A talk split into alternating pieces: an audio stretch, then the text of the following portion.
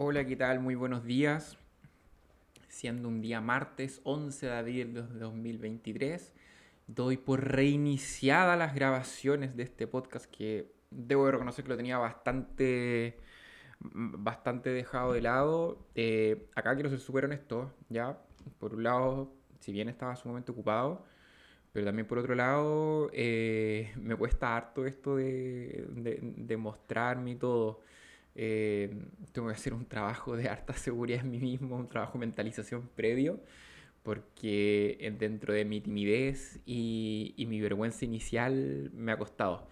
Eh, aparte de que, claro, mi idea era como llegar a ser masivo y todo eso, y obviamente las reproducciones, las visualizaciones no, no han sido como lo que yo esperaba, entonces he tenido que trabajar harto en exigencia, así que hay una parte de mí súper importante en este podcast que se está trabajando también, así que mm, acá estamos de nuevo, eh, saliendo de esta zona de confort, que a mí me carga decirle zona de confort, pero tengo que reconocer que en este momento para mí será zona de confort, así que aquí estamos de nuevo, ¿ya? Y pasando ya en materia, lo que me gustaría conversarles en este episodio eh, es algo súper concreto, ¿ya? Eh, quiero quiero meterme a un tema bastante complejo que tiene que ver con tiene que ver con el trauma, ¿ya? Desde el sentido común, desde lo que se dice normalmente como en el aire, por así decirlo, eh, todo lo que tiene que ver con, lo, con aspectos mentales, afectivos, emocionales, salud mental, queda muy de la mano como en, esto de, voluntad, coraje, valentía, como dicen en, en otros países, échale ganas, ¿ya? Y resulta que nuestra mente no funciona de esa manera, ¿ya? Y acá les voy a contar algo súper específico, ¿ya? Esto es algo que, ocurrió con, una paciente que estamos trabajando, ¿ya? Eh, ella tuvo una experiencia traumática, un accidente, y eh, tomó una función operativa súper importante, ¿ya? Y cuando ocurrió el accidente, gracias a Dios no pasó nada más grave, y ella entró en un piloto automático y se encargó de todo, de ordenar todo, coordinar qué es lo que se tenía que hacer, todo el asunto, ¿ya? Y funcionó, no hubo ningún problema, no hubo lesiones graves, todo en orden, ¿ya? Sin embargo, el accidente pudo haber sido de riesgo, este incluso de riesgo fatal, ¿ya? Pero ella en ese momento no conecto. Tiempo más tarde, en un viaje, conversando con un familiar, como que ahí le cae la teja, como decimos acá en Chile, y claro, y comienza a llorar y todo eso, todo. Pero quedó como algo en eso. Ella hoy día se sube a autos, em, va en Uber con choferes desconocidos, ningún problema, ¿ya? Se sube en el asiento de copiloto, todo impecable pero ella no maneja. Y no maneja desde el accidente. De hecho, cuando conversábamos, eh, me decía de que eh, estaba todo en orden. Ya aquí ya no, tenía ningún tema. Y al final me dice, ah, pero ¿sabes qué? Pero no sé si tendrá que ver con eso. Eh, pero sí desde el accidente que no manejo. Y dije, mira tú. A lo mejor está relacionado, tal vez no. Obviamente yo en mi interior sabía que sí está relacionado, pero también como decimos acá en Chile, me estaba haciendo el weón, ¿ya? Entonces quería explorar un poquito más. ¿Y qué fue lo que pasó? ¿Ya? Empezamos a elaborar como la reconstitución de escena, por así decirlo. Y claro, y ella comienza a contar detalles y efectivamente el accidente pudo haber sido sumamente riesgoso, ¿ya? ¿Y qué es lo que le propuse yo? Porque ella estaba en una parada muy... Está todo bien, no hay ningún problema. Está todo en orden y resulta que eh, le propuse un ejercicio. Todo muy, eh, muy ceremonioso, muy tranquilo, sin presión, nada, pero básicamente es algo como parecido a una desensibilización sistemática. En el fondo le propuse que durante el fin de semana, en un lugar que ella considerara de mucha tranquilidad, seguridad y que no asumiera ningún tipo de riesgo, o sea, no, no por ejemplo la carretera, ¿ya? Pero que ella intentara irse acercando a un auto, ya, de la familia de ella, eh, por el lado del piloto. que tuviera las llaves en la mano, que sintiera qué es lo que le iba pasando, viera si pudiera abrir la puerta, si de alguna manera podía no solamente abrir la puerta, sino que intentar sentarse, si es que puede hacerlo, lo puede ir resistiendo, que intentara tocar el manubrio, eh, tocar con su mano la palanca de cambio, pisar los pedales, todo, pero todo de una manera muy explorativa, ¿ya? Y como sugerencia también le dije que eso lo hiciera con una persona que a ella le transmitiera mucha confianza, ya no que transformara en una autoexigencia ni mucho menos, sino que alguien que pudiera contener, ya que ella sintiera protección, seguridad y afecto. Y pasó. Lo conversamos todo, y ella me quedó mirando, digo, ya, sí, no, fácil, ningún problema. Y nos juntamos a la sesión siguiente y lo primero que me dice, hice el ejercicio. Y me dijo, y fue increíble lo que me di cuenta, fue súper fuerte. ¿Qué fue lo que le ocurrió? Ella siguió todas las indicaciones, excepto una, se subió sola, ya quiso hacerlo sola, lo hizo en, medio del campo de, sus familiares, así que no, no revestía ningún peligro, nada. Y acá, esto es lo que les quiero comentar. Ella se subió al auto, colocó las llaves en el, eh, para poder encenderlo, pero solamente las colocó, ¿ya? No, no, no encendió el auto palpó el manubrio, sentía los pedales, todo súper bien, hasta incluso puerta cerrada, ¿ya? Y en ese momento su mano estaba liviana, podía palpar bien el volante, palanca de cambio, los pedales se sentían muy suaves, ningún problema. Pero acá viene algo sumamente potente. Bastó con que ella mirara en esa posición las llaves y en su mente imaginara o intencionara el girarlas para encenderlas ¿Y qué fue lo que le pasó? Su sensación fue completamente distinta. Algo varió de inmediato. ¿Ya? Las manos se le pusieron rígidas, se le pusieron pesadas, no las podía mover. Los pedales que hace segundos atrás se sentían de manera muy suave, casi como esponjosa, pasaron a ser duros como si estuviera pisando piedra. No podía moverse, si bien podía girar un poco la cabeza hacia el lado así, pero eh, no podía abrir la puerta, no podía sacar las manos del volante. ¿ya? Y estuvo alrededor de, ese tiempo como 4 o 5 minutos. Estaba sola y no podía hacer ningún otro movimiento. Hasta que finalmente en un momento lo que pudo hacer fue soltó una mano, ¿ya? Abrió la puerta y en el momento que abrió la puerta, respiró y se relajó. ¿Qué pasó en ese segundo? ¿Ya? ¿Le está dando color? Como decimos acá en Chile. ¿Está exagerando? ¿Está sobredimensionando? ¿Está queriendo eh, colocarle mayor énfasis para captar mi atención? No, para nada. Para nada. ¿Qué pasó con ella en literalmente de un segundo a otro que su tonalidad física y su sentir emocional, su expresión emocional fue completamente otra? Aparentemente algo sumamente chico, una insignificancia que para algunos podría decir, oye, pero no reviste ninguna importancia eso, ¿cómo le pasó eso? que fue, en su mente, miró las llaves del auto y rápidamente se imaginó encendiéndolo. Y bastó esa imagen mental, ya ni siquiera ejecutarla, bastó solamente que lo pudiera imaginar y qué es lo que ocurrió en su cerebro, se gatilló. ¿Qué es gatillarse? Es cuando el cerebro detecta que hay un peligro que ya se pasó antes, muy intenso, muy fuerte, y el cerebro entra en un estado que le permite soportar lo que pudiera pasar ahí.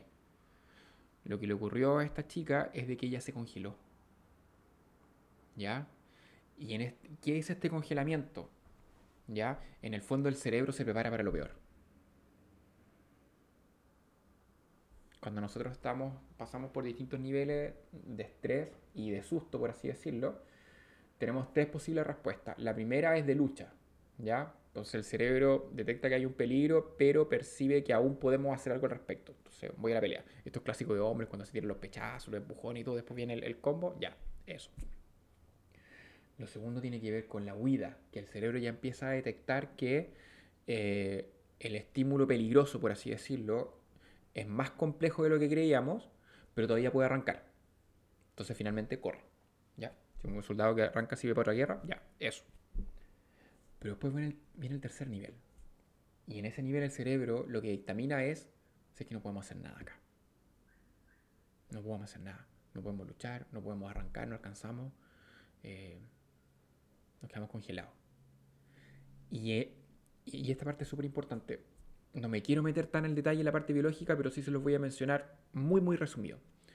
En los primeros dos instintos, ya en las primeras dos reacciones, lucha y huida, lo que se activa es la parte del sistema nervioso que es el simpático, ya que en el fondo se prepara para tener una mayor actividad física, por así decirlo. Comienza a bombear más sangre, se irradia más hacia las extremidades, porque en el fondo se prepara para un movimiento mayor. En cambio, en el último, en el congelamiento, lo que se activa es el sistema nervioso parasimpático, en particular lo que tiene que ver con el nervio vago. No voy a andar, no voy a meter tanto en eso para no dar la lata, ¿ya? Pero básicamente el efecto es completamente contrario. Si en el primero nos preparamos para la actividad física, para la lucha, para algo intenso, en la segunda lo que hace el cuerpo es anestesiarse por completo. Se disocia. Cerebro, emoción, pum, desconectado. Porque el cerebro necesita no sentir el dolor que anticipa que se viene. Porque es algo que ya vivió antes. ¿Ya? Esto viene de, los tiempos de, eh, o sea, no de los tiempos, sino que en realidad viene hasta incluso del reino animal, como nosotros somos animales, en donde la presa está a manos del depredador y ya no puede hacer nada al respecto, entonces se hace el muerto. Y es tan potente esto, en el reino animal la gran mayoría de las especies son carnívoras, ¿ya? No carroñeras. Entonces es fundamental que la carne esté fresca. Entonces, otro movimiento muy característico en el reino animal tiene que ver con el liberar los esfínteres. Y uno de ellos es importante el esfínter vesical anal. En el fondo se defeca, ¿ya? ¿Y por qué es importante la defecación? porque le da a pensar al depredador que este olor a putrefacción es señal de que el animal lleva muerto mucho tiempo. Y existe la posibilidad que si el animal detecta eso, lo va a dejar con vida, se va a ir, porque, como que, comillas, piensa que el animal lleva muerto mucho tiempo, entonces la carne ya no va a estar fresca. Entonces, por eso, por ejemplo, cuando los niños están muertos de miedo, como se dice, tienden a, orinarse o a defecarse, ¿ya? es parte del congelamiento. ¿Ya? Entonces, volviendo al tema del relato de esta paciente, eh, ella se congeló. Y lo que gatilló el congelamiento fue que en su mente imaginara el girar la llave y encender el auto. Bastó solamente eso. Nadie le hizo ningún comentario, no estaba en medio de la carretera, no estaba manejando, nada. Fue solamente que en su mente imaginó el girar la llave y encender el auto y eso bastó para se gatilló la respuesta traumática. En este, en este caso estamos hablando de un ejemplo clásico de lo que es un estrés postraumático. ¿Ya? Entonces, ¿qué es lo que le decimos a esta chica? Oye, pero tranquila, no pienses eso. Oye, pero ¿cómo no voy a controlar tus manos si no había ningún peligro? Oye, pero ¿cómo tan cobarde? ¿Cómo, no fuiste capaz de hacer algo si no estaba pasando nada grave? O sea, ¿qué onda? ¿Cómo no voy a controlar tus extremidades? ¿No? Esa fue la respuesta a un trauma.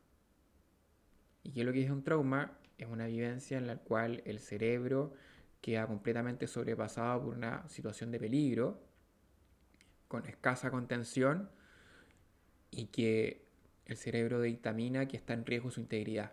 En el fondo la vida está en peligro. Y al no ser trabajado un trauma, esto sigue funcionando. Cuando se activa, cada vez que el cerebro detecta algún tipo de estímulo que le dé cuenta que esto puede volver a repetirse. En este caso, imagínense, no lo activó el subirse al auto, el palpar el volante, blanque cambio, ni siquiera cuando colocó la llave. Lo que lo gatilló fue que en su mente se imaginó el girar la llave. Y eso bastó. No tomó la llave, no hizo el movimiento, nada. Solamente lo imaginó en su mente. Y ya está. Y eso gatilló. ¿Ya? Entonces, ¿Qué es lo que tenemos que ir haciendo con esto? Ya acá tenemos que ir destrabando las emociones. Acá es donde hay diversas técnicas donde se pueden trabajar con, con todo lo que tiene que ver con trauma, ya sea en estrés postraumático o en trauma complejo. Hay técnicas específicas como técnica de integración cerebral, TIC. Hay también otras técnicas como la formación en, en EMDR, que son bastante buenas. Pero lo importante es que independiente de la técnica que se elija, es muy relevante que sea un espacio de total confianza y seguridad para la persona. Porque acá estamos hablando de un hecho, ¿ya? Sumamente doloroso, de mucho miedo, de mucha angustia, de mucho dolor, ¿ya? Trauma, Entonces, la técnica por sí sola no va a liberar eso, ¿ya? Lo importante es que sea un espacio en donde el terapeuta, la terapeuta, le transmita contención, validación, aceptación, acompañamiento. Eso es lo que va a ir permitiendo que esto se vaya soltando paso a paso. ¿Ya?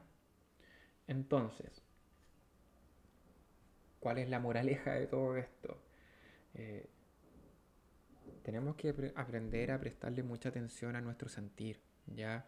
De pronto, claro, acá estamos hablando de algo sumamente específico como un accidente automovilístico, pero de pronto hay cosas que socialmente están más permitidas, eh, son como más comillas normales, pero que eso no significa que no nos hayan dejado un trauma. Eh, padres agresivos, violentos, maltratadores, em, contextos, circunstancias sumamente vulneradoras, em, llegadas constantemente de la policía, vivir en un sector donde el narcotráfico está completamente expandido y normalizado, em, bullying, ¿ya? hay muchas cosas que nos pueden ocurrir y que aparentemente se resumen a experiencias duras nomás, pero que en realidad hay otros que lo pasan peor, entonces no hay por qué exagerar tanto. Y sin embargo el impacto que nos deja a nivel de nuestra calidad de vida, nuestra salud mental, en nuestro cerebro, son tremendos. Son tremendos. Entonces, ¿cuál es la idea? El poder irlos trabajando en un espacio de completa seguridad, confianza, protección y contención. Y eso es lo que es la terapia. Eso es lo que es la psicoterapia en particular cuando trabajamos trauma. ¿Ya? Así que cuéntame, déjame en los comentarios. ¿Te han pasado experiencias similares o te ha pasado experiencias en donde eh, en el fondo te asustes mucho y es algo que hasta el día de hoy lo sigues llevando, pero casi como parte de la vida diaria? tal vez hay algo ahí, a lo mejor hay un trauma. ¿Ya? Si te gustó este capítulo, por favor házmelo saber, coméntamelo, compártelo, suscríbete tanto en Spotify como en YouTube eh, para que sigamos haciendo comunidad, ¿ya? Y veamos con qué los sorprendo de tema en el próximo capítulo. Que sí hago el compromiso que van a ser más seguidos. ¿Ya? Eso. Un abrazo y que estén muy bien. Chao, chao.